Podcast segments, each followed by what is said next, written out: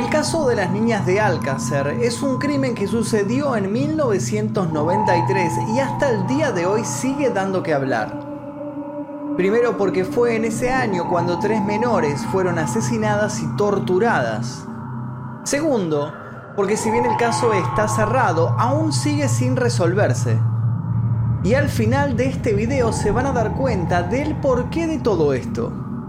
Y tercero, porque existen dos versiones sobre este caso. Una es la versión oficial, que es la más discutida, y la otra es la que trata de atar los cabos sueltos que dejaron los policías y funcionarios que estuvieron a cargo de esta investigación. Un caso por demás interesante, pero tiene un trasfondo digno de ser discutido, cuestionado y mostrado, tal y como va a suceder en el siguiente video. Pero antes de comenzar les cuento que en este canal tenemos tus 10 segundos, donde youtubers, instagramers y streamers promocionan lo que hacen. Tus 10 segundos de hoy son para Enigmas. Este es un canal de misterio, terror y suspenso. Aquí van a encontrar videos sobre los niños de ojos negros, los caníbales del Ártico y las muertes más extrañas. Si les gusta este tipo de contenido, les dejo el link en la descripción. A inicios de los años 60, el mundo se encontraba en plena Guerra Fría. Las potencias de ambos lados del océano temían un ataque masivo en su contra y las telecomunicaciones empezaban a cobrar mayor importancia. Recuerden que pueden ver este caso en particular sin censura, sin publicidad, incluso antes que el resto, tocando el botón que dice unirse aquí debajo, eligiendo la membresía número 2 Maestro Oscuro y luego yendo a la pestaña Comunidad. Ahora sí, sin más demora, comencemos con el caso del día de hoy.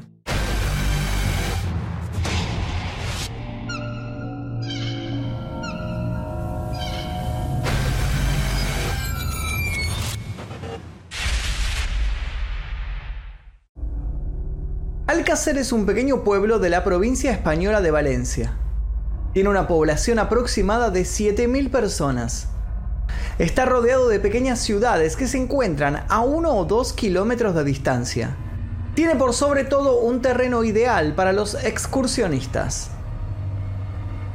Antonia Gómez Rodríguez nació en Valencia, España, el 25 de mayo de 1977. Le decían Tony y ella había adoptado feliz ese seudónimo porque odiaba el nombre que le habían puesto al nacer. Tony era tímida, para el año 1992, Tony estaba esperando cumplir 16. Había terminado con su etapa escolar y quería comenzar a trabajar para ganar algo de dinero.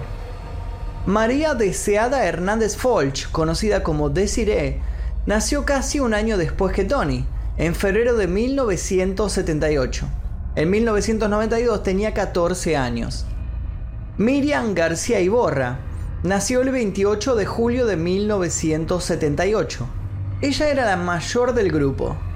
Estas tres niñas, nacidas en Valencia y criadas en Alcácer, eran amigas muy unidas. A ellas se les sumaba Esther Díaz Martínez. Esther tuvo la suerte de no haber acompañado a sus amigas el día que todo esto sucedió debido a un malestar. Al parecer ella estaba engripada al igual que sus padres y había decidido quedarse en su casa. El 12 de noviembre de 1992, Tony llamó a una estación de radio local a la 107.7 y dedicó una canción a su grupo de amigas, que incluía a Esther, Miriam y Desiree. La canción era Mayor Tom de Peter Schilling. A partir de este momento, las situaciones que parecían ser cotidianas se transformaron en detalles necesarios para lo que estaba por suceder. En esta llamada, el locutor de la radio le pregunta a Tony qué iba a hacer durante el fin de semana. Básicamente ella le contesta que no sabía, pero que no se iba a quedar en su casa. Tony y sus amigas desaparecerían al día siguiente. Tony aparentemente había pasado la tarde con su otra amiga, Esther. Miriam, luego de estar con Desiree en la escuela, fue vista por sus padres cuando volvió a su casa. Su padre Fernando estaba en cama enfermo de gripe. Finalmente el grupo de amigas se encontró en la casa de Esther. planeaban ir a una fiesta en un pueblo vecino, más específicamente a un club nocturno llamado Cooler, donde los compañeros de clase de las chicas estaban dando una fiesta para recaudar fondos para un viaje de egresados. El club, o discoteca como hacen referencia en todas las declaraciones del caso, se encontraba en una localidad vecina llamada Picassent, que estaba literalmente al otro lado de la autopista de Alcácer. Según las conjeturas, las tres chicas se disponían a ir a la discoteca Cooler. Sin embargo, declaraciones posteriores a los hechos demostraron que no se sabía bien cuáles eran las verdaderas intenciones de las chicas ese viernes por la noche. Salieron de la casa de Esther cerca de las 8 y fueron vistas por varios testigos cuando se dirigían al club nocturno. A pesar de haber sido vistas a menos de una cuadra del club, nunca llegaron a destino. Y vinieron y estaban aburridas y le digo, ¿queréis que nos quedemos jugando a las cartas? Y dijeron, al principio, bueno, pero luego dijeron, no, vámonos a color. Y dijeron, ¿cómo nos vamos? ¿Andando o, o en autostop? y dijeron, nos, iremos en autostop. Se fueron y ya no se sabe nada. Varios testigos presenciales vieron a las tres niñas la noche en que desaparecieron, aunque la línea de tiempo estaría un poco confusa. Ellas no tenían dinero para gastar dentro del club. Tampoco tenían entradas anticipadas ni preventa para ingresar. Aparentemente las niñas fueron vistas por un conocido, antes de que ellas salieran de la casa de Esther. Francisco Antonio Soria conocía a las chicas del colegio y habló con ellas brevemente. Cuando Francisco habló con las chicas les preguntó si se dirigían a la fiesta de fin de curso en Coolor y según su testimonio posterior le respondieron que no. Esto contrastaría claramente con la declaración oficial posterior y aquí es donde comienzan a enredarse las versiones. La línea temporal es muy importante en este caso, sin embargo, tiene sus cortes. Alrededor de las 8.15 de la noche, Esther estimó que sus amigas se habían ido, pero otro conocido suyo recordó haberlas visto sentadas en la vereda a un par de cuadras de distancia. Este conocido era un chico mayor llamado Francisco José Hervás, que pasaba en coche con su novia. Francisco no era amigo de las niñas, pero las conocía de vista y se ofreció a llevarlas donde fueran. Las tres chicas que parecían estar haciendo auto-stop le dijeron a Francisco que se dirigían a la discoteca Cooler.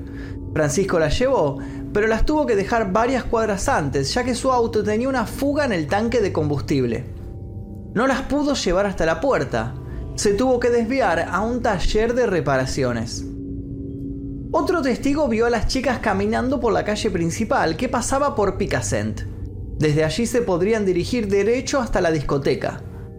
El argumento de una testigo ocular más interesante provino de una fuente totalmente ajena que se presentó pocos días después de que se denunciara la desaparición de las niñas.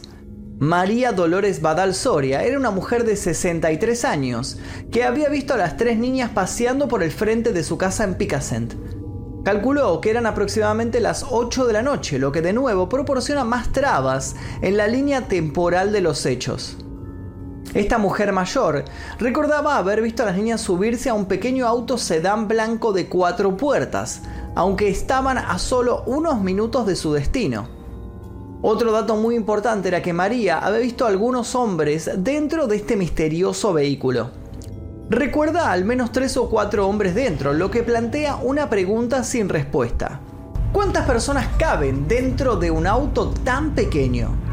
Según la señora, siete personas salieron a toda velocidad en este sedán blanco, cuya marca y modelo no había podido reconocer.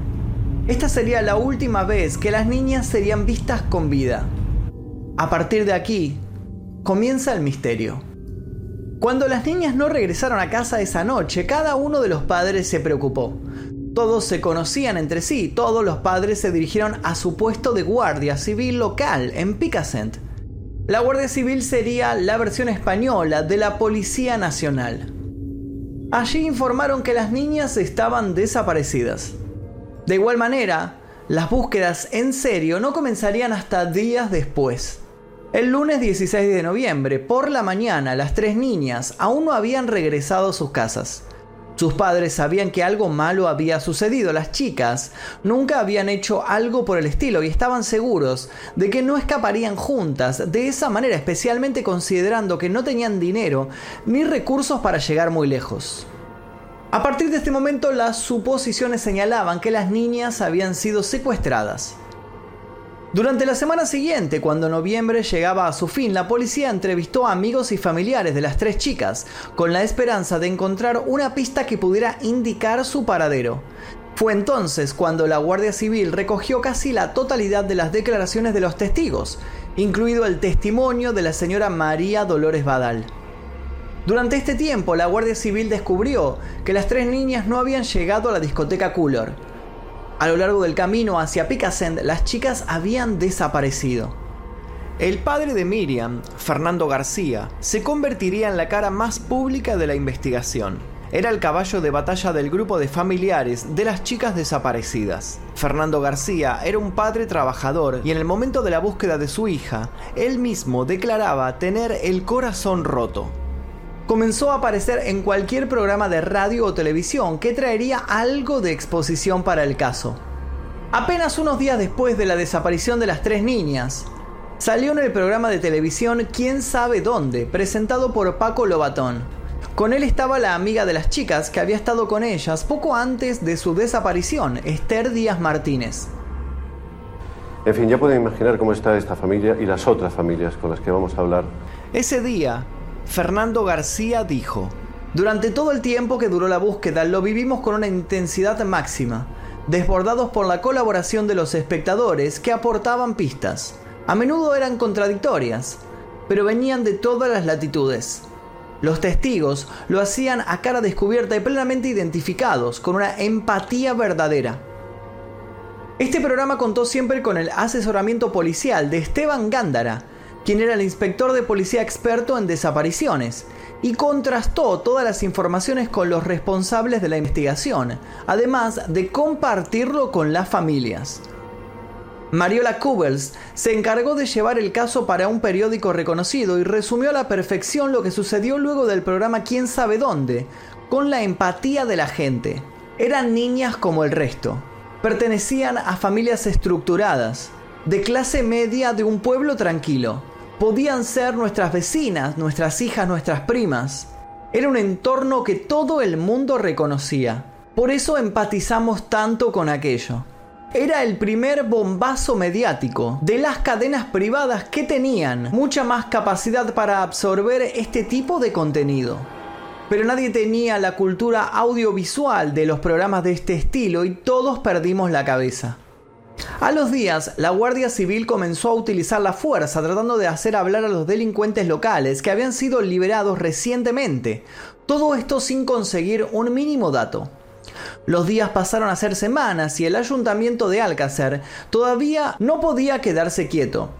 Así que imprimieron miles de volantes que contenían fotografías de Tony, Desiree y Miriam para distribuir por toda la ciudad. A pesar de recibir pistas de todos los rincones del país, e incluso ampliar la búsqueda a las zonas cercanas de Granada y de Pamplona, la Guardia Civil no estuvo ni cerca de encontrar a las niñas. En diciembre de 1992, la búsqueda continuó expandiéndose en alcance. El ministro del Interior de España, José Luis Corcuera, comenzó a interesarse personalmente por el caso que empezaba a tener cobertura en los medios de comunicación nacionales. Bajo su supervisión formó un grupo entre la Guardia Civil y la Policía Nacional, una organización que se llegó a comparar con el trabajo que realizaba el FBI. Este grupo de trabajo se conoció como UCO, la Unidad de Operaciones Centrales. Estaban establecidos en Valencia, la ciudad más grande cercana tanto a Alcácer como a Picassent. El caso logró llegar hasta el presidente del gobierno español, Felipe González. En la Nochebuena de 1992 recibió a la familia de las tres niñas desaparecidas y escuchó sus súplicas prometiendo atribuir más fuerzas a la búsqueda con la esperanza de una rápida resolución. Para esta altura la búsqueda se había expandido a los países vecinos, incluso a los continentes limítrofes. El caso fue expedido a Interpol, quien comenzó a agregar países cercanos europeos y africanos como posibles lugares de interés. Esa misma Nochebuena también marcó otro episodio relevante de Quién sabe dónde, que contenía entrevistas con los miembros de la familia de las niñas en sus hogares. Este show, que en un inicio había ayudado a expandir la búsqueda por televisión, se estaba convirtiendo en un centro amarillista y sensacionalista que jugaba con el dolor ajeno por el simple hecho de tener más espectadores. El hermano de Miriam, Martín, de 8 años, pronunció una sincera súplica escrita a mano a cualquiera que pudiera conocer el paradero de su hermana mayor. En este punto, el padre de Miriam, Fernando García, había dejado su trabajo y buscaba respuestas sobre su hija a tiempo completo. Durante los meses siguientes planeaba visitar varias agencias de noticias en países de toda Europa, incluidas la BBC y Sky News. Incluso estaba tratando de organizar una reunión cara a cara con el Papa Juan Pablo II, en un esfuerzo por difundir la historia de las tres niñas de Alcácer en iglesias y capillas de todo el mundo. El caso seguía a la vanguardia de los medios españoles. Lo más doloroso para Fernando García fue que mientras estaba fuera del país corriendo la voz por su hija, los cuerpos de las tres niñas estaban siendo descubiertos cerca de su hogar. Y llamé a los estudios de Radio Nacional aquí en Valencia. Y me dijeron, mire, es que no podemos ahora atenderle que estamos con el tema de las niñas de Alcácer. Y le dije, oiga, yo soy su padre. Y entonces me dijo, ¿no se ha enterado usted de nada? Digo, pues no, que ha pasado algo. Dice, pues bueno, es que han encontrado a tres, tres cadáveres. Aquí llegaría una de las bisagras del caso. Dos meses después de la desaparición inicial, fueron encontrados los cuerpos en el pueblo montañoso de La Romana. La Romana en ese momento tenía apenas 2.000 habitantes. Parecía un pueblo suburbano normal. Los montículos de tierra y los montes la rodeaban. Gabriel Aquino González era un agricultor jubilado de 70 años. Luego de jubilarse se dedicó a la apicultura como un pasatiempo. Mantenía sus colmenas cerca de la propiedad que pertenecía a un familiar suyo que se llamaba José Sala, que casi tenía la misma edad y aparentemente se llevaban bien. Los dos hombres habían estacionado su vehículo al final de una calle. Eran alrededor de las 10 de la mañana, querían aprovechar el sol para trabajar en las colmenas, que estaban ubicadas cerca de las ruinas de una vieja casona abandonada. Al tener algo de tiempo, José Salas se sentó a descansar un momento y a fumar un cigarrillo. Gabriel González decidió caminar por los alrededores. Durante unos 20 minutos Gabriel recorrió la zona cercana, dando la vuelta a las dos edificaciones abandonadas que años antes habían sido habitadas. En ese momento es cuando algo brillante en el suelo le llama la atención. El hombre de 69 años se asustó. Gabriel gritó y caminó hasta donde estaba José, quien lo encontró a mitad de camino. Le comentó que había algo cerca de ahí pero que no había podido ver bien. Los dos hombres se acercaron despacio. Lo que encontraron fue un montículo de ramas y arbustos sueltos, que parecían haber sido arrojados sobre un pozo alargado. José Sala sacó alguna de estas ramas para ver qué se escondía debajo. El objeto reflectante que había llamado la atención de Gabriel era un reloj. Un reloj bastante grande. Recuerden este elemento porque será parte de la investigación privada. Pero José descubrió que este reloj no estaba solo. Junto con él había una mano. Lo que José Sale y Gabriel Aquino González desenterraron ese día en la Romana no solo traería un misterio dentro del asesinato de las tres menores, la historia conmocionaría a España y cambiaría la forma en que todo un país abordaría este tipo de casos. Era una historia que se comenzaría a cargar de teorías de conspiración, rumores de corrupción policial y política e infinitas especulaciones. Desde el primer momento las acciones sobre la escena del crimen se vieron empañadas por la incompetencia, no de una persona sino de todo un equipo. El juez, José Luis Bort, tardó varias horas en llegar al lugar del hallazgo de los cuerpos en la romana. Él en ese momento estaba supervisando la excavación de otro cuerpo en un área vecina. Además, cuando los dos apicultores encontraron el pozo, creyeron que la mano expuesta era la de un hombre, por lo que nadie tenía mucha prisa por llegar a la escena. El gran reloj y la supuesta mano de hombre serían una de las columnas vertebrales de la investigación privada. Esa tarde, José Luis Bord llegó a la zona junto con su secretaria judicial, Ángeles von Cuallado. Más tarde, ella se volvería relevante y eventualmente se convertiría en la jueza que supervisaría el juicio contra el principal sospechoso del caso. También hay que destacar que ese 27 de enero el Ministerio del Interior había decidido reemplazar el equipo a cargo del grupo de trabajo local responsable de encontrar a las niñas.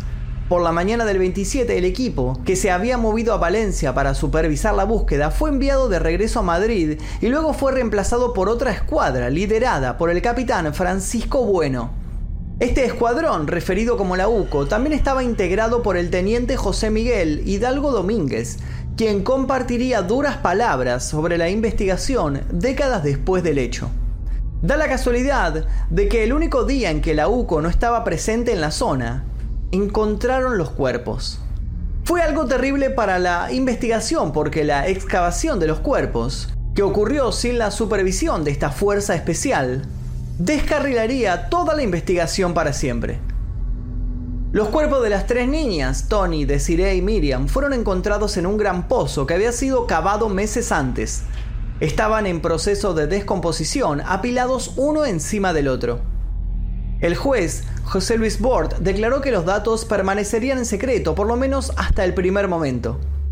Esto prohibió a los dos apicultores hablar con los medios de comunicación o con cualquier persona, y evitó que alguien se acercara a la escena del crimen sin la supervisión necesaria. Sin embargo, la escena del crimen fue vallada muchas horas después del descubrimiento de los cadáveres, lo que permitió comprometer la integridad de la investigación. Ahora, existen datos absurdos sobre el proceder de los policías que llegaron a la escena del crimen cuando los colmeneros se comunicaron con la Guardia Civil.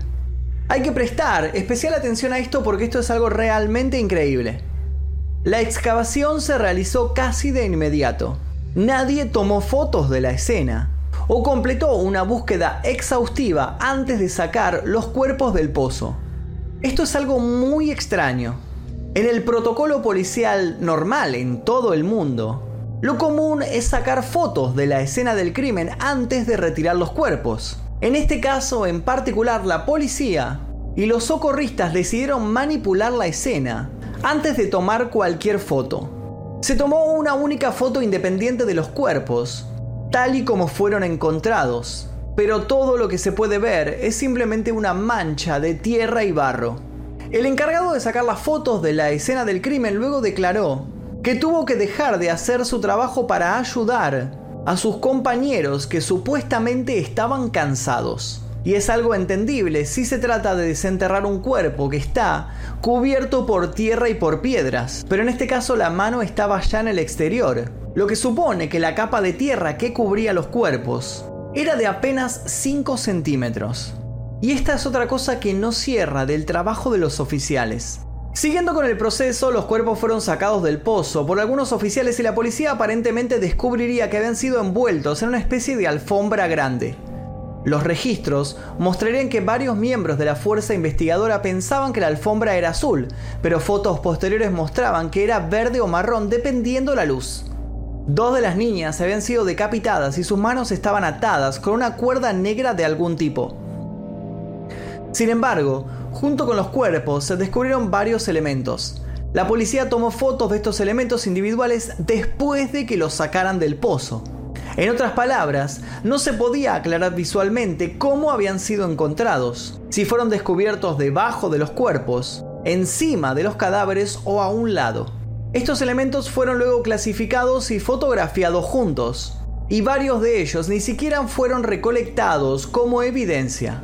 Entre los objetos recuperados en el lugar había una camiseta grande que los funcionarios creyeron que podría haber pertenecido a una de las víctimas.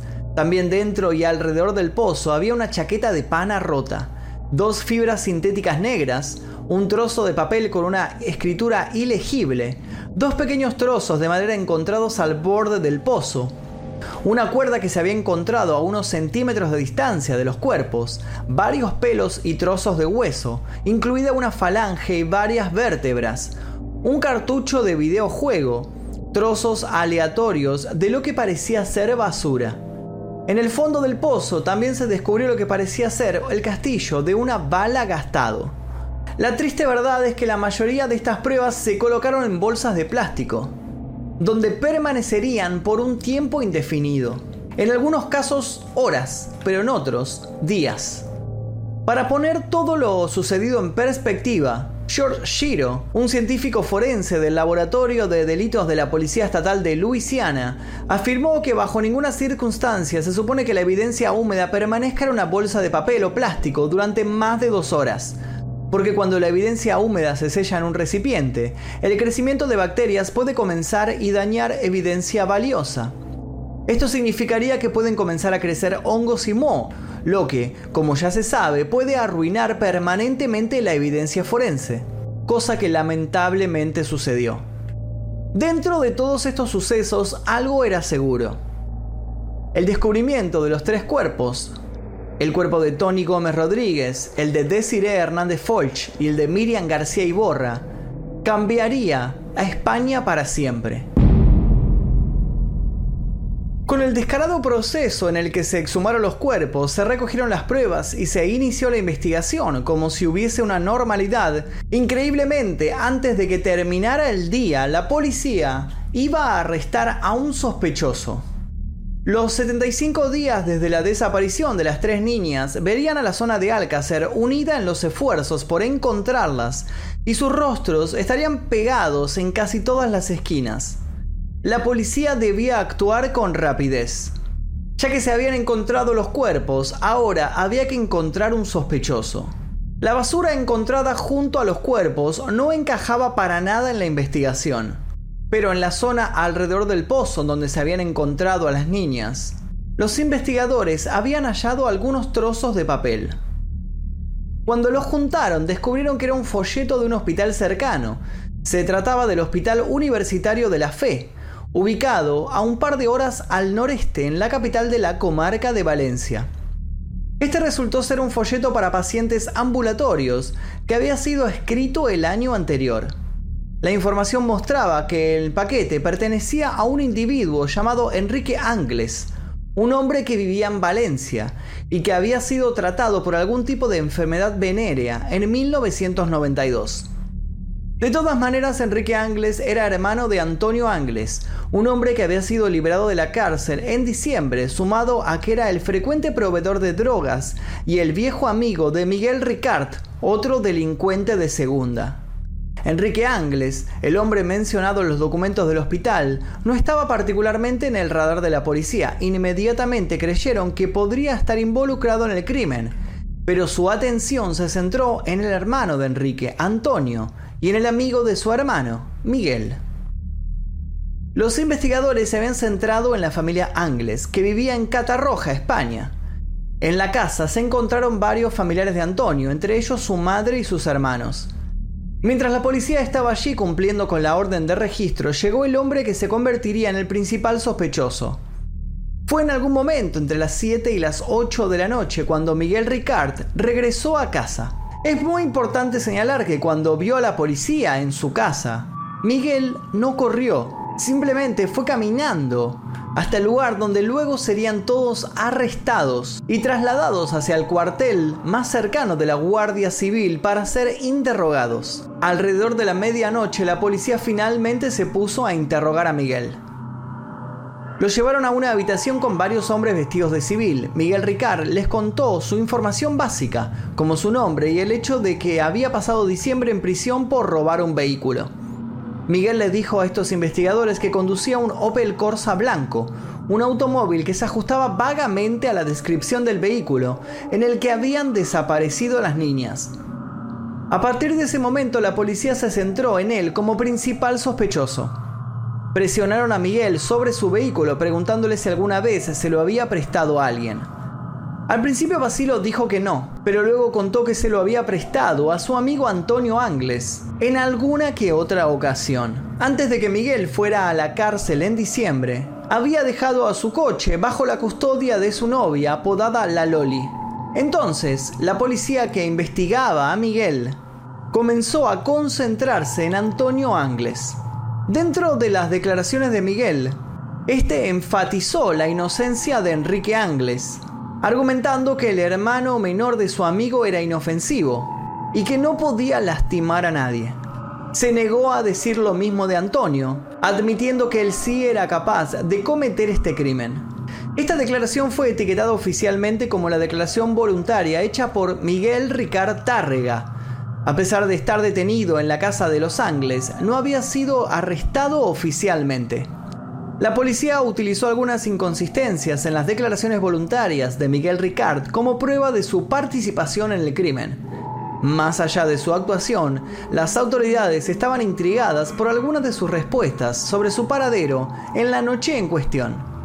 Cuando se le preguntó dónde había estado el 13 de noviembre de 1992, Miguel siguió afirmando que había estado en prisión. La policía sabía que había pasado la mayor parte de diciembre en la cárcel por robo de vehículos, pero no tenían registros de que estuviera en prisión el viernes en el que desaparecieron las niñas. Una llamada rápida a algunos guardias de la prisión validó sus sospechas. Los guardias no pudieron encontrar ningún registro de que Miguel hubiera estado allí cuando las niñas desaparecieron, y sin una coartada, esto fue suficiente para los detectives. Aproximadamente a las 5.40 de la mañana, Miguel Ricard se le leyeron sus derechos en una celda de detención y se le acusó oficialmente como cómplice de los asesinatos de Miriam García Iborra, Desiree Hernández Folch y Tony Gómez Rodríguez. En su documentación de arresto afirma que no quería testificar y que no quería un abogado. Ambas negativas cambiarían las 24 horas posteriores. Una vez que Miguel Ricard es interrogado oficialmente por la Guardia Civil como sospechoso, cambia su declaración por completo. En este punto la policía no sabía dónde habían sido asesinadas las tres niñas Alcácer, se habían encontrado en la región montañosa de la Romana, pero el área era sorprendentemente escasa en cuanto a evidencia de los asesinatos. No había sangre ni pruebas alrededor de la escena del crimen que indicara que habían sido asesinadas allí. El 28 de enero, mientras Miguel Ricard estaba sentado en una celda de detención, seis médicos se preparaban para iniciar las autopsias de las tres víctimas, liderados por los doctores Fernando Verdú y Francisco Ross. Los cuerpos fueron examinados por orden de descubrimiento. El primer cuerpo, el de Tony Gómez Rodríguez, fue el primero en ser examinado. Ella fue una de las niñas encontradas sin la cabeza unida al cuerpo. Como las otras víctimas, Tony había sido atada con los brazos a la espalda. Ella era la que llevaba el reloj que los apicultores de la romana detectaron originalmente, lo que condujo al descubrimiento de los cuerpos. Estos médicos descubrieron que su cuerpo mostraba signos de violación, pero que su himen todavía estaba intacto. Si había ocurrido una violación, probablemente había sido anal. Los forenses identificaron la causa de la muerte por una bala en el cráneo. Luego pasaron al segundo cuerpo, el de Desiree Hernández Folch. También la encontraron con los brazos atados detrás. Uno de ellos estaba doblado en un ángulo terriblemente antinatural. Sus restos habían sido comidos por un animal carroñero, pero la mayor parte de su ropa estaba sorprendentemente intacta. Como la primera víctima, su cabeza también se encontró desprendida de su cuerpo. La encontraron sin medias, lo que incluso a su familia le pareció extraño. Lo que más sorprendió de este cadáver fue el hecho de que a Desiree le habían quitado uno de los pezones, con lo que parecía ser un alicate. Este acto, presuntamente realizado por uno de los asesinos, añade un mayor nivel de sadismo. Un examen de los genitales de la víctima mostró signos de violación, tanto vaginal como anal. También había sido asesinada con un disparo en la cabeza, pero las heridas en el torso parecían mostrar señales de armas blancas. A la tarde de ese mismo día los médicos siguieron con la tercera víctima, Miriam García Iborra. Como deciré, Miriam fue encontrada sin calcetines. Una parte faltante escabrosa del rompecabezas fue la mano derecha de Miriam, que los investigadores nunca recuperaron. Y a diferencia de las otras tres víctimas, probablemente había sufrido algún tipo de paliza a manos de su captor, ya que le faltaban varios dientes. Al igual que el segundo cuerpo examinado, también mostró signos de varias violaciones. Sus genitales mostraban signos de desgarros. Mientras Miguel Ricard ya estaba en una celda de la prisión, los medios invadieron no solo la romana, sino Alcácer, absolutamente toda la ciudad. Los cuerpos ni siquiera habían sido identificados positivamente como las niñas Alcácer, pero varias prendas parecían coincidir. Los familiares de las víctimas se reunieron en el ayuntamiento de Alcácer, donde investigadores y policías se juntaron con ellos y confirmaron que los cadáveres eran de las tres niñas. Apenas unas horas después, casi todas las redes de noticias regionales estaban sintonizadas con el crimen, tratando de obtener las palabras de los miembros de las familias involucradas. Durante las siguientes semanas y meses, los medios de comunicación estarían allí para transmitir cada pequeño detalle, sin importar cuán espantoso u obsceno fuera. Estaban allí para preguntarles a los familiares de Miriam, Desiree y Tony cómo se sentían al haber tenido una hija asesinada. Les preguntaban cómo se sentían al saber los detalles de los crímenes de sus seres queridos, cómo decapitaron a las dos niñas y cómo a una de ellas le habían arrancado un pezón, cómo tenían las dos manos atadas, pero a una de ellas le faltaba una mano. Una situación completamente increíble, pero había sucedido así, y la gente consumía este tipo de información. Desafortunadamente la policía tenía poca evidencia para conectar de manera factible a su sospechoso con el crimen, este tenía un automóvil similar al que se vio cerca de la desaparición y se encontró un papel con el nombre de alguien cercano a él. Entonces la policía se centró en el hombre que tenían bajo custodia, Miguel Ricard. El 28 de enero Miguel Ricard confesó estar implicado en los crímenes. Su confesión tuvo lugar cerca de la medianoche, casi un día entero después de haber sido detenido originalmente. Por lo que se dice a Miguel no se le permitió comer ni dormir durante este periodo de tiempo. En esta confesión que luego Miguel firmó, le da a los investigadores una línea de tiempo aproximada de cómo ambos habían secuestrado a las niñas. La primera confesión de Miguel comenzaba diciendo que él y Antonio se habían llevado a las tres niñas en un momento indeterminado y que ellas aceptaron ir de buena gana. Al parecer, habían utilizado otro vehículo, un Seat Ronda Azul, una marca de vehículos española muy similar al antiguo Honda Civic. Esto contrasta claramente con el automóvil utilizado por los presuntos secuestradores. De todos modos, Miguel afirmó que con Antonio las habían llevado a la Romana. Durante este viaje de aproximadamente dos horas, las chicas no expresaron ninguna preocupación ni se defendieron. Una confesión sin duda con muy poco sentido. Al parecer, cuando llegaron a una parte desolada de la romana, la confesión de Miguel alega que tuvo una interacción sexual con Desiree de 14 años, mientras que Antonio se fue con las otras dos chicas. En este punto de la confesión, todo es consensuado entre las chicas y los dos hombres mayores. Luego Miguel afirmó que pasaron aproximadamente 20 minutos antes de que se escucharan tres disparos a lo lejos. A esta altura la situación se pone turbia. Él nunca declara lo que le sucedió a Desiree en ese momento si él la mató o si Antonio regresó para matarla. Luego, con las tres niñas muertas, los dos hombres aparentemente condujeron hasta una casa cercana para recoger una alfombra que usaron para envolver a estas niñas y tirarlas en este pozo recién cavado. Detalles para nada menores, era invierno, no tenían palas y era completamente de noche. Esta sería solo la primera confesión, algo difícil de probar por la policía y los fiscales. Tiempo más tarde, esta confesión tomada 24 horas después de su primera detención se contradice completamente con su declaración original, obtenida mediante tortura y abuso a manos de la Guardia Civil Española. La policía tenía un par de problemas importantes en sus manos, ya que Antonio Angles no había sido visto oficialmente en aproximadamente un año. Además, muchos de los amigos y familiares de Antonio comentaron a los investigadores que él era gay esto significaba que la policía intentaría enmarcar este crimen de una manera diferente. En lugar de afirmar que Antonio había cometido los crímenes por placer, dijeron que lo había hecho porque odiaba a las mujeres. Todo cambiaba constantemente. Nada de lo declarado era tomado con la seriedad que se necesitaba. Luego de varios rumores que se enfocaban en la casa de los Ángeles, hubo una mayor presencia policial en ese lugar y llevaron a la familia completa para interrogarla. Según los informes, la policía recibió llamadas que colocaron a Antonio en varios puntos de la zona. Fue visto en una peluquería el día después de su casi arresto, mientras Miguel Ricard estaba en prisión. Después de eso, sería visto por toda la zona por testigos presenciales. Así comenzaron a armar la historia oficial, la de Antonio Angles, fugitivo buscado, dejando atrás a la policía durante más de un mes. El 5 de febrero, una semana después del arresto y la confesión de Miguel Ricard, la policía declaró que habían perdido el rastro de Antonio Angles. Hasta el día de hoy, nunca ha sido encontrado. Mientras continuaba la búsqueda de Antonio Angles y comenzaban a expandirse a países vecinos, poniendo a Antonio en el radar de la Interpol, los detectives comenzaron a presionar aún más a Miguel Ricard para obtener más información.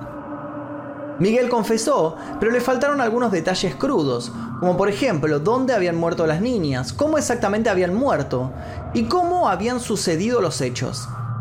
La mayoría de estos detalles se produjeron después de la primera autopsia, que omitió muchos detalles y Miguel afirmaría haber sido golpeado para que confesara basándose en lo que la policía sabía en ese momento. Algo obvio que sucedió fue que las confesiones de Miguel cambiaron rotundamente cuando se conocieron los informes de la segunda autopsia. Sabían que las niñas habían sido violadas y asesinadas y probablemente torturadas durante el terrible proceso pero durante la primera autopsia el equipo encargado de examinar los cuerpos había hecho algo impensable. Habían limpiado los cuerpos con agua antes de la operación. Gran parte de la evidencia forense que podía recuperarse se había ido literalmente por el desagüe.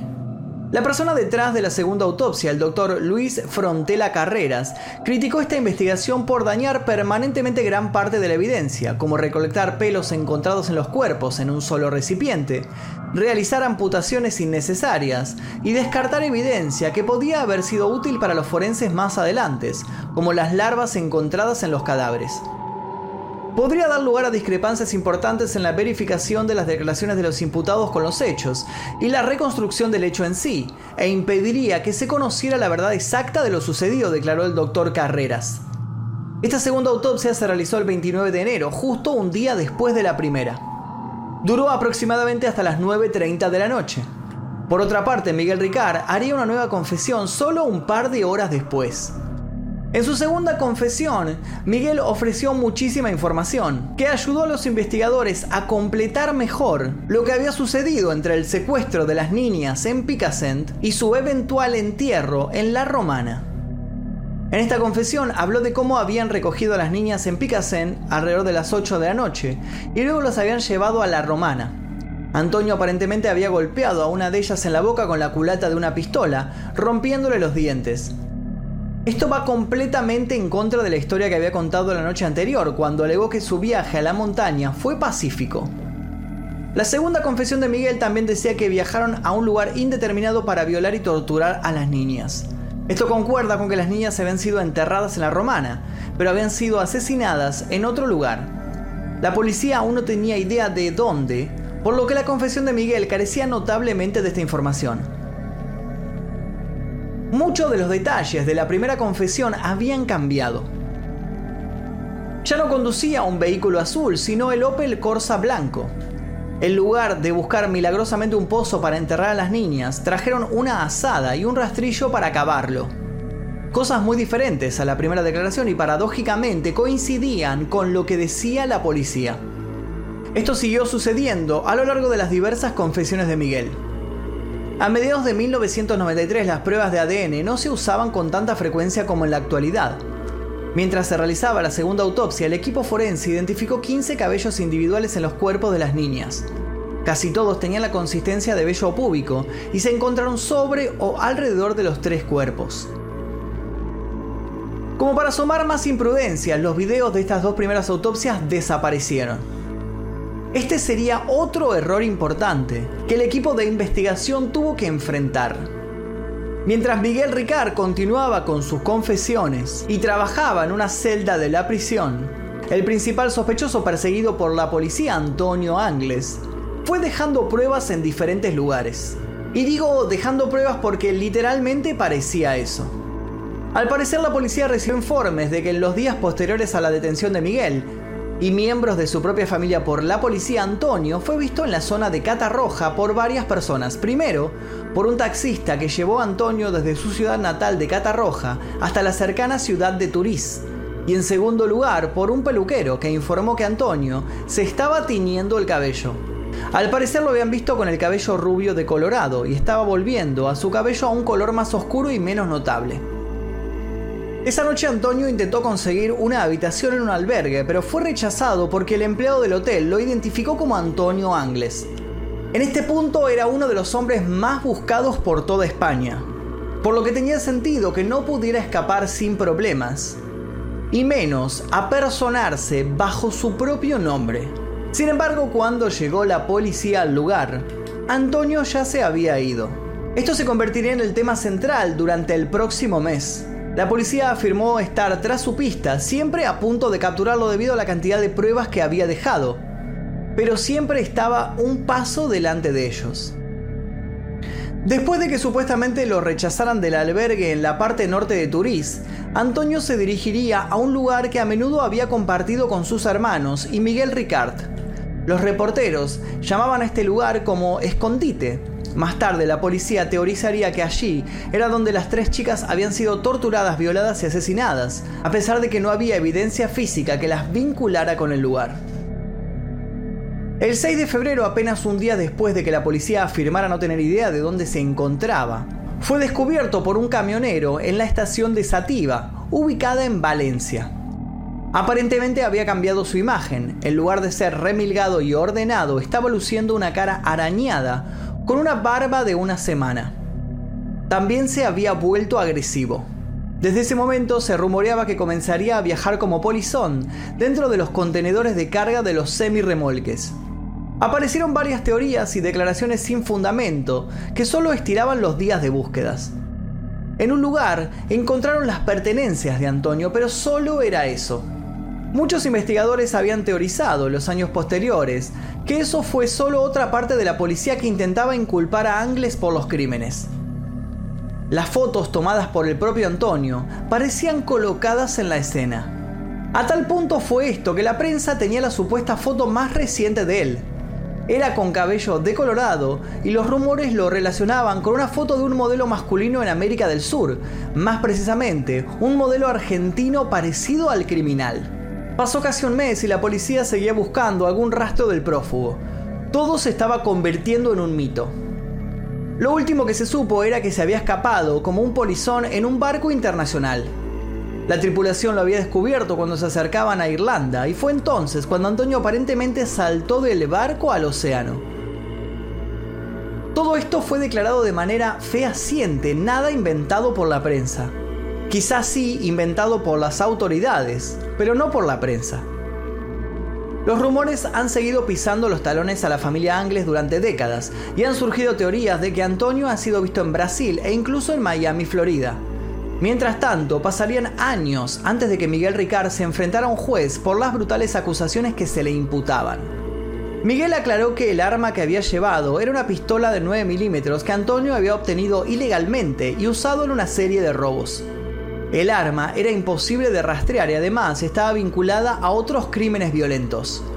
Durante esta confesión Miguel brindó un resumen más detallado de las agresiones a las tres niñas, que aparentemente tuvieron lugar en las ruinas abandonadas cercanas, donde se descubrieron los cuerpos.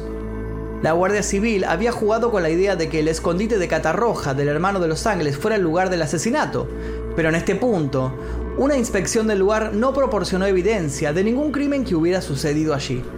Por tanto, parece que empezaron a conformarse con las confesiones de Miguel de que los asesinatos habían tenido lugar en estas ruinas.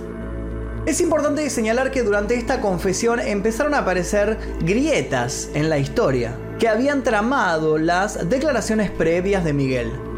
Él afirmó que después de ayudar a Antonio a secuestrar a las tres niñas y llevarlas a la romana, estuvo presente durante la brutal violación y el abuso.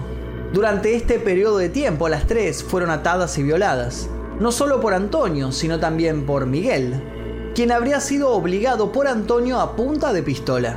Cuando no pudo actuar sexualmente hablando, Antonio usó un palo para abusar de las víctimas. Luego fueron a la ciudad de Catadau. Visitaron un establecimiento conocido como el Parador, donde comieron y tomaron algo, para luego regresar a las ruinas de la Romana donde las niñas aún estaban vivas, atadas y cautivas. La declaración cruda y fría describe que la noche terminó con Miguel y Antonio usando un pico y un asadón para cavar el hoyo, en el que terminarían encerradas las tres víctimas. La inclusión del bar, al que Miguel afirmó haber ido la noche en cuestión, propuso una noción interesante para el fiscal jefe del caso, Enrique Beltrán. Según la propia confesión de Miguel, lo colocó físicamente más cerca del lugar del crimen, pero también confundió la línea temporal, sobre todo porque Miguel afirmó haber estado allí antes de que las niñas hubieran sido posiblemente asesinadas. De cualquier manera, continuaron con el juicio a pesar de que aún no tenían arma homicida, escena del crimen o evidencia forense que vinculara a algún sospechoso. El viernes 9 de mayo de 1997, Fernando García, padre de una de las víctimas, Miriam García Iborra, y vocero designado de las familias, solicitó la demora en el inicio del juicio. Esto se produjo pocos días antes de que comenzara el mismo, pero Fernando suplicó a los tribunales que lo retrasaran para permitir que realizaran más pruebas de ADN, en este punto, Fernando se había involucrado con el destacado criminólogo y autor del libro Crímenes Verdaderos, Juan Ignacio Blanco, quien había conducido programas de entrevistas dedicados a casos criminales y trabajado en artículos para varios periódicos de la misma temática. Juan Ignacio Blanco había comenzado a investigar el caso de las niñas de Alcácer como parte de su trabajo, pero terminaría atrapando su atención. Como dije anteriormente, Fernando había renunciado a su trabajo luego de que las niñas desaparecieran para formular su propia búsqueda. 75 días después, había viajado internacionalmente para difundir su historia a cualquiera que estuviera dispuesto a escuchar. Cuando se encontraron los cuerpos de las tres niñas, él estaba en el Reino Unido preparándose para hablar con la BBC. Cuatro años después, estaba aún más blindado con el caso. En 1997 su matrimonio estaba en ruinas y la propia esposa estaba llamando a la puerta de la muerte. La madre de Miriam había estado luchando contra el cáncer de hígado. A pesar de todo esto, Fernando no renunciaba a su lucha por la verdad. Había estado presionando en el caso durante años. Y con el juicio tan cerca quería asegurarse de que no hubiera errores de cálculo. Demoró el caso porque quería asegurarse de que la policía hubiera agotado todas las vías antes de proceder con un juicio penal. Sobre todo, había comenzado a dudar del informe oficial de la policía.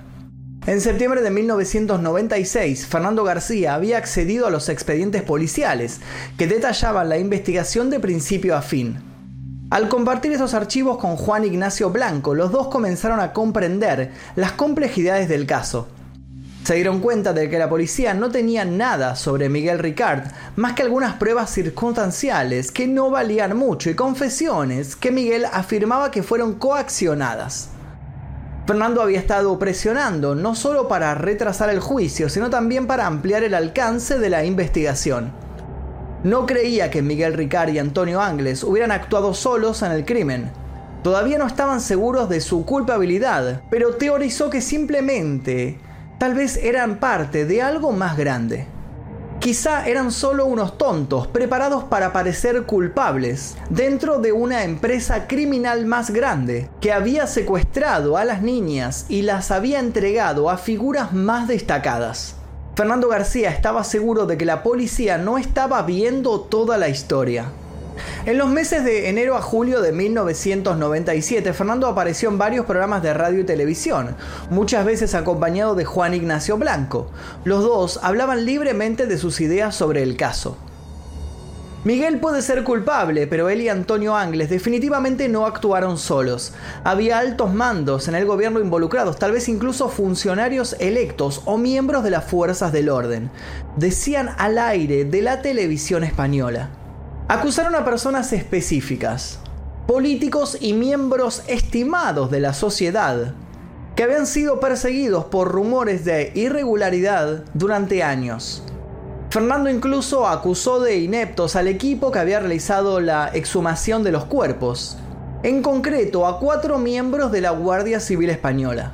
Afirmó que perdieron pruebas que eran fundamentales para el caso, Fernando culpó al fiscal general Enrique Beltrán de ser un vago y complaciente y solo perseguir a Miguel Ricard porque no le importaba. Esto causó un gran revuelo entre la comunidad y llevó a ramificarse más adelante, tanto para Fernando García como para Juan Ignacio Blanco.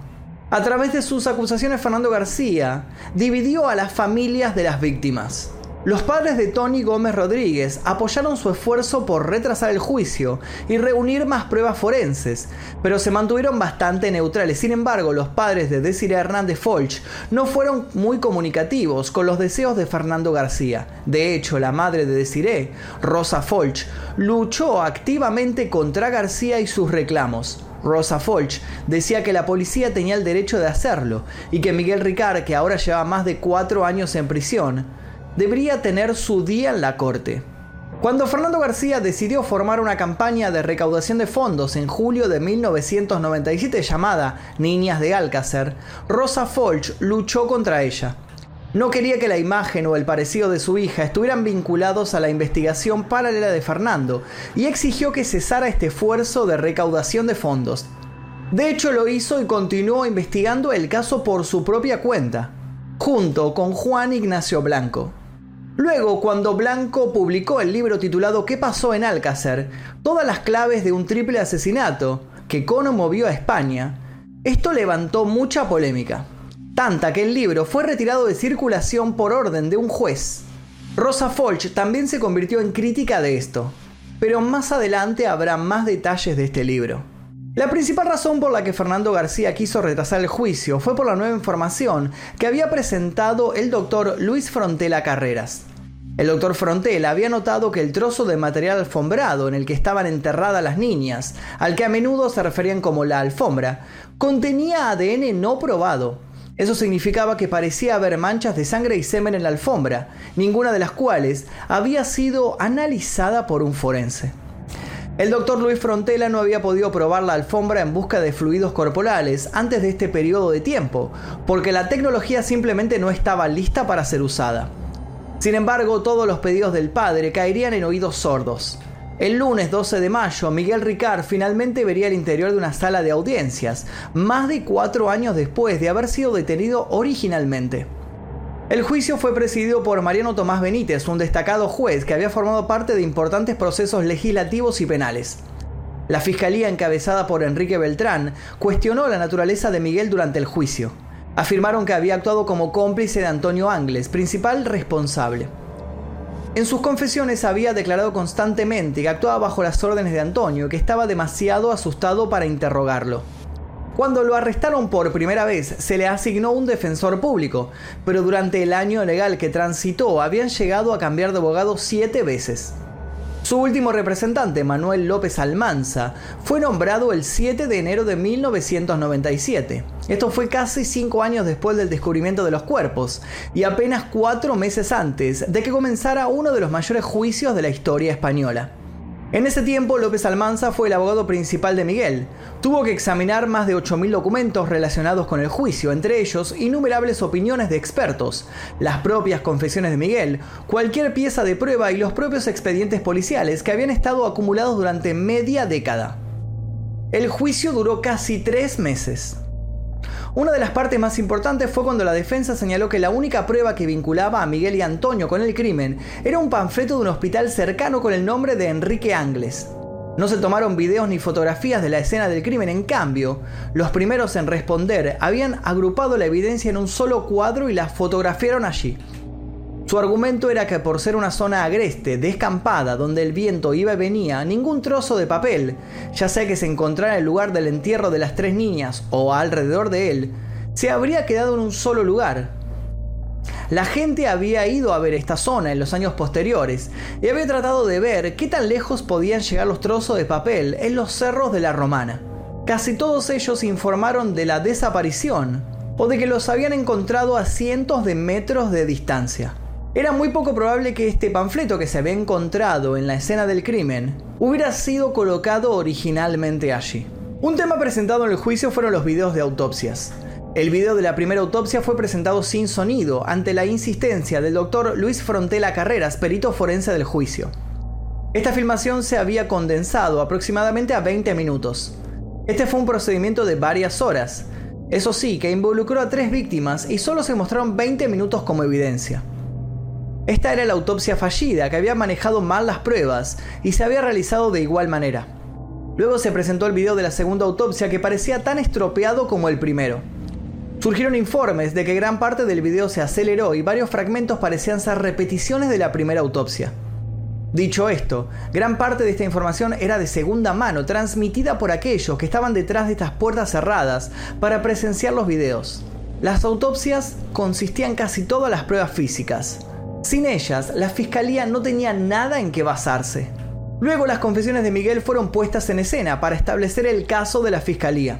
Enrique Beltrán manejó las diversas confesiones y las usó para aclarar cuán poco confiable era el acusado. Sus declaraciones habían seguido cambiando. Parecían tener algo nuevo que agregar en cada testimonio. Miguel afirmó abiertamente que las confesiones habían sido obtenidas mediante coacción y que la Guardia Civil los había amenazado a él y a su hija. Pero eso pareció tener poco impacto en el juez y en el jurado. El juicio concluyó el 30 de julio de 1997. El público esperó con gran expectativa para conocer el destino de Miguel Ricard, que tardó más de un mes en salir a la luz. 36 días después, el 5 de septiembre de 1997, el magistrado Mariano Tomás Benítez dictó sentencia de 170 años para Miguel Ricard, luego de que la acusación acreditara su culpabilidad.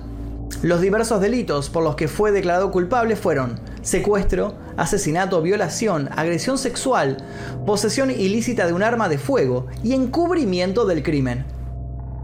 La larga sentencia, escrita por el magistrado Tomás Benítez, también había hecho lo posible para enterrar los esfuerzos del padre de Miriam, Fernando García, para retrasar el juicio y realizar una investigación simultánea para encontrar más sospechosos. Cabe resaltar que Fernando había comenzado a convertirse en un crítico abierto de la investigación. Después de tener acceso a los archivos de la policía en la segunda mitad de 1996, se había dado cuenta de la poca evidencia que la policía tenía contra Miguel. El juicio, en el que arrojaron todas las pruebas posibles sobre su culpabilidad, lo demostró. Su alianza con Juan Ignacio Blanco, el criminólogo y conocedor de verdaderos crímenes, no terminaría pronto. Por el contrario, Fernando pasó los archivos policiales a Juan Ignacio Blanco para que los utilizara en un próximo relato sobre el caso, que llegaría a buen término un año después. El libro ¿Qué pasó en Alcácer? fue publicado en mayo de 1998 se convirtió en un tema increíblemente divisivo, ya que incluía detalles encontrados en los archivos del caso de la policía, incluidas fotos de los tres cuerpos, varios puntos de evidencia que no habían sido publicados y representaba una dura crítica del caso de la fiscalía. Rosa Folch, la madre de Desiree, había criticado a Fernando García durante varios años. Ella había luchado contra él y luego de la publicación de este libro presentó una demanda contra el autor. En agosto de 1998, el gobierno español se involucró y ordenó que todas las copias del libro fueran retiradas y destruidas. Todavía pueden encontrarse algunas copias. Habría que preguntarse por qué el gobierno español sintió la necesidad de ser tan duro con la prohibición de este libro. Después de todo, no hubo ningún caso judicial para decidir el destino del libro. Los rumores habían seguido constantemente a Rosa Folch, de que habría llegado a un acuerdo con Juan Ignacio Blanco por una suma monetaria, pero no se habría revelado la cantidad. En el año 2000, dos años después de que el libro fuera retirado de los estantes, Juan Ignacio Blanco fue condenado a pagar una multa de casi un millón de dólares por las acusaciones que había hecho contra el fiscal general Enrique Beltrán. Además de la multa, también tuvo que pagar un millón de dólares al propio Beltrán. Este más tarde afirmaría haber donado las ganancias a los esfuerzos de recaudación de fondos en el área. Más allá de las peleas internas, los padres de las tres víctimas lucharon por seguir adelante luego de los brutales asesinatos de sus hijas. Fernando García, quien había sido designado portavoz extraoficial de las familias, quedó viudo apenas un año después del juicio.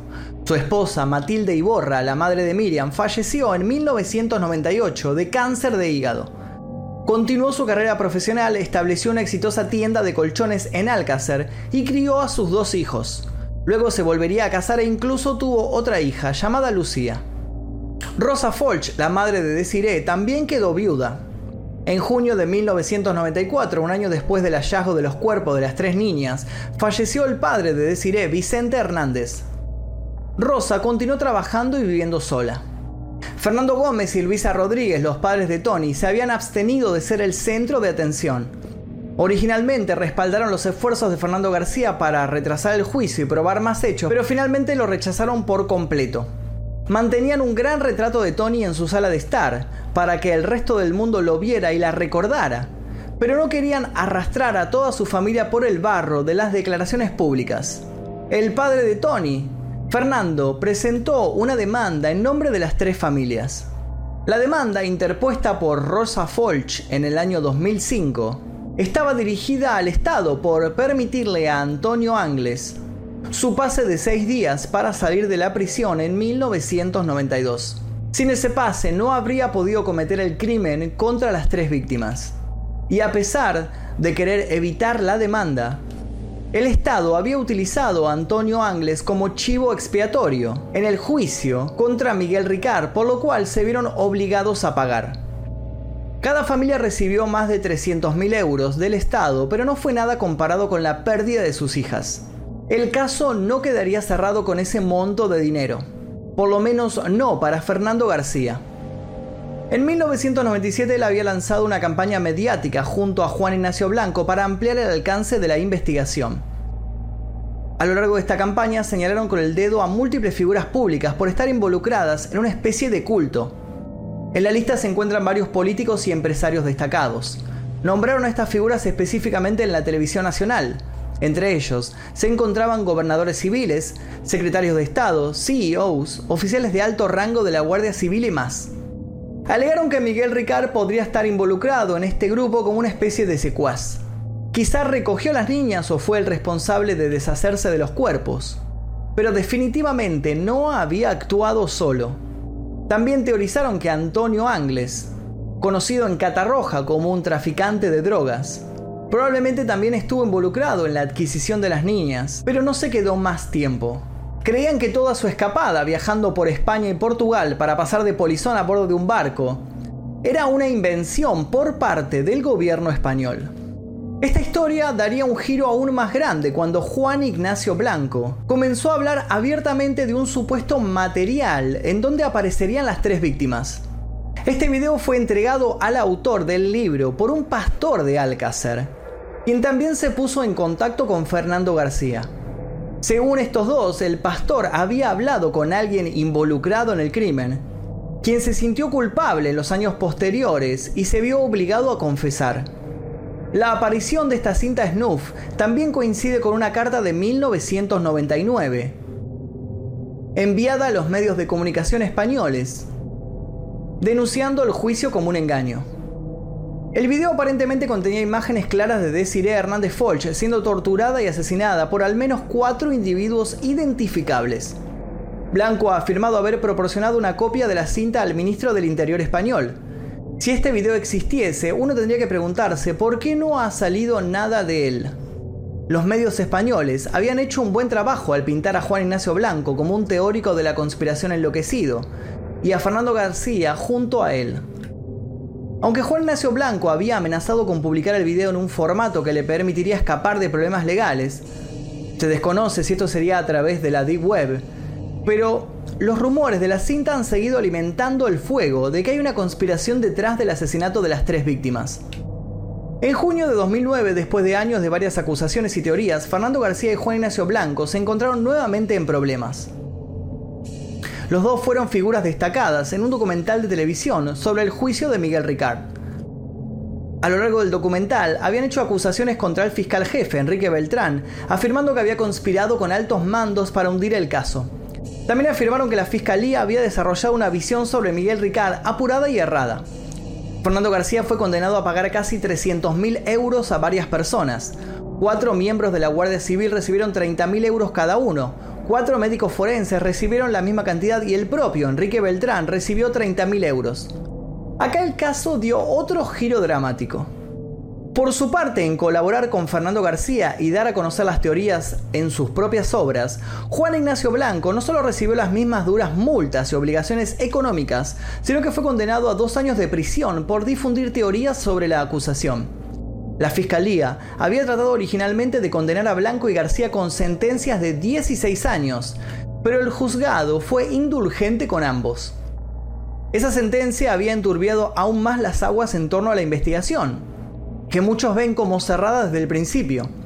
Las únicas dos figuras reales que criticaron la opinión de la Guardia Civil y la Fiscalía se vieron enfrentadas a multas debilitantes y penas de prisión. Muchos lo vieron como una declaración muy estoica y cruel del gobierno español, que si se critica la narrativa oficial, enfrentarán la misma injusta recompensa.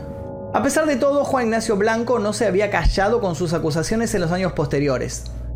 A pesar de su condena a prisión, había seguido siendo un destacado criminólogo e incluso fundó su propio sitio web para archivar actividades delictivas, Criminalia, donde los registros de asesinos se archivan y almacenan para su uso público. Durante el 2013 Blanco había seguido hablando abiertamente sobre el video snuff que tenía en su poder, aparentemente mostrando la tortura y asesinato de Desiree Folch. Afirmaba que no es algo de lo que se habla a la ligera, decía que ver el video fue un punto de inflexión en su vida, y era algo que lo cambió notablemente. Quería liberarlo para obligar al gobierno español a actuar, pero simplemente estaba esposado. Durante una de sus entrevistas realizada por el programa de radio Luces y Sombras, que al día de hoy se puede encontrar en YouTube, comenzó que no lo mostraba porque la gente a la que expondría tranquilamente lo podría hacer desaparecer a él y a toda su familia.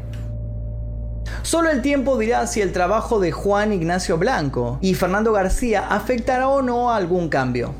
Cada uno de ellos puso su sangre, su tiempo, su sudor y lágrimas en descubrir la verdad de quién asesinó a las tres niñas de Alcácer, pero no lograron más que publicidad regional y reveses financieros. Sin embargo, el año 2013 traería otras sorpresas para el caso. ¿Podría Miguel Ricard ser puesto en libertad? Antes de contarles cómo Miguel Ricard fue un hombre libre, debo explicarles brevemente la doctrina Parot. España es parte de la Unión Europea que tiene varias leyes y reglas sobre las penas de prisión. Básicamente durante décadas lo máximo que un preso español podía pasar en prisión eran 30 años.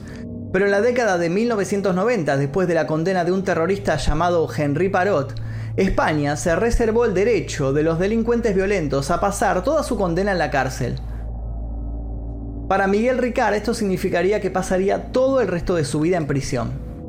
Pero en 2013 un preso español llevó este caso a los tribunales europeos, que fallaron en contra de España. Básicamente declararon que mantener físicamente a un preso durante más de 30 años era un castigo cruel e inusual.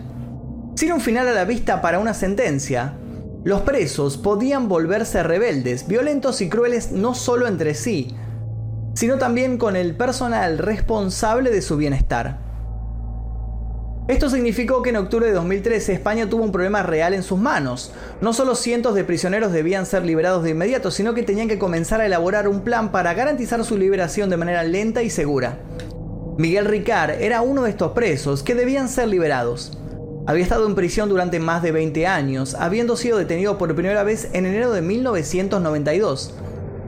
Parecía un individuo completamente diferente. Su apariencia antes joven con la mandíbula cincelada y la cabeza llena de cabello había dado un hombre corpulento, calvo y barbudo. Miguel Ricard se convirtió en un hombre libre el 29 de noviembre de 2013. Llevaba una chaqueta blanca con un pasamontañas que cubría su apariencia facial y fue recibido fuera de la cárcel no por amigos o familia sino por una legión de periodistas que querían las primeras palabras de su boca se negó a hablar y se dirigió a una estación de tren cercana. Utilizando parte de las ganancias que había obtenido trabajando en la prisión, aproximadamente unos 2.000 euros, tomó un tren a una ciudad cercana y se bajó antes de su destino con el boleto. Desde allí se subió a un coche donde lo esperaban dos desconocidos y se dirigió a Madrid. Miguel grabó una única entrevista telefónica con una emisora de noticias al día siguiente de su liberación en la que afirmó ser inocente de los delitos de los cuales fue condenado, Condenó los crímenes contra las tres víctimas adolescentes como un ultraje y acusó a la fiscalía de tenderle una trampa. Miguel no se enfrentó a una cálida recepción tras su liberación. Después de todo, había pasado la mitad de su vida tras las rejas y se lo consideraba el hombre más odiado de España. La gente lo alejaba de sus establecimientos y cada vez que lo reconocía, enfrentaba burlas e insultos. Miguel se mantuvo fuera de la red en los años posteriores. Al día de hoy nadie tiene una idea positiva de dónde está. Solo hay rumores, pero siguen apareciendo pruebas en el lugar de los hechos. En 2017, con motivo de la grabación de un capítulo del programa ETV llamado El lector de huesos, dedicado al 25 aniversario del crimen, el prestigioso antropólogo forense Francisco Echeverría halló un premolar humano junto a la fosa del crimen. El propio antropólogo declaró no tengo ninguna duda de que pertenece a una de esas niñas. Además, la Guardia Civil también dio por hecho que el diente pertenecía a una de las asesinadas. pero los biólogos no fueron capaces de extraer ADN de él y por lo tanto quedó todo sin confirmarse. Por otra parte, una de las últimas novedades sobre el caso se debe a una pareja que paseaba por la zona del crimen. El 24 de junio de 2019, estas personas encontraron unos restos óseos. En total fueron cuatro huesos. El primero se hallaba en la superficie, mientras que los otros tres aparecieron al remover la tierra con un palo. La pareja envolvió los huesos en papel de aluminio y los llevó al cuartel de la Guardia Civil de Oliva. Aunque inicialmente se pensó que los huesos podrían ser fragmentos de las patas de algún animal, tanto el Instituto de Medicina Legal de Valencia como el forense Francisco Echeverría determinaron que se trataba de cuatro falanges humanas. Se conjetura que podría tratarse de huesos pasados por alto durante el levantamiento de los cadáveres en 1993. El juez de Alcira deberá decidir si se les practica a los huesos un análisis de ADN para determinar si pertenecían a una de las niñas. Posiblemente se deba a la mano derecha que le faltaba a Miriam, pero todo está por verse. Hoy, los asesinatos de Tony, de Desiree y de Miriam se consideran técnicamente resueltos.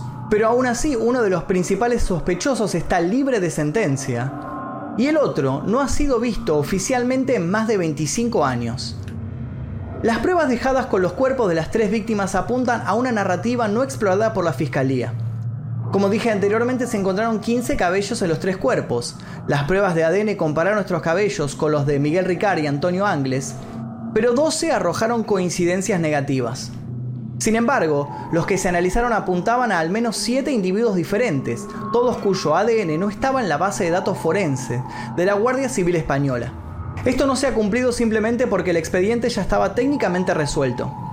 Antonio Angles es prófugo en lo que respecta a tribunales valencianos, y es el único sospechoso de seguir implicado en los asesinatos de las tres víctimas de Alcácer. En las décadas transcurridas desde el asesinato, se han señalado con el dedo a varias figuras y organizaciones. Al igual que hace varios años, muchos todavía se aferran a la creencia de que Miguel Ricard y Antonio Angles actuaron solos en el secuestro y asesinato de las tres víctimas. Sin embargo, la evidencia ha demostrado que hay más hombres involucrados, independientemente de la historia en la cual la Fiscalía enmarcó este caso. Y hasta aquí la larga investigación del caso de las niñas de Alcácer. Espero que les haya gustado este video porque nos llevó muchísimo tiempo para realizar tanto la investigación, o sea, el guion, la grabación y la edición. Hace más de un mes que estamos trabajando en esto. Espero que les haya gustado. Si les gustó y llegaron hasta el final, les pido por favor que dejen su like, que lo compartan en las redes. Recuerden que pueden ver este video en particular sin censura y sin publicidad, tocando el botón que dice unirse aquí debajo. Mi nombre es Magnum Mephisto, nosotros nos veremos seguramente en el próximo video. Adiós.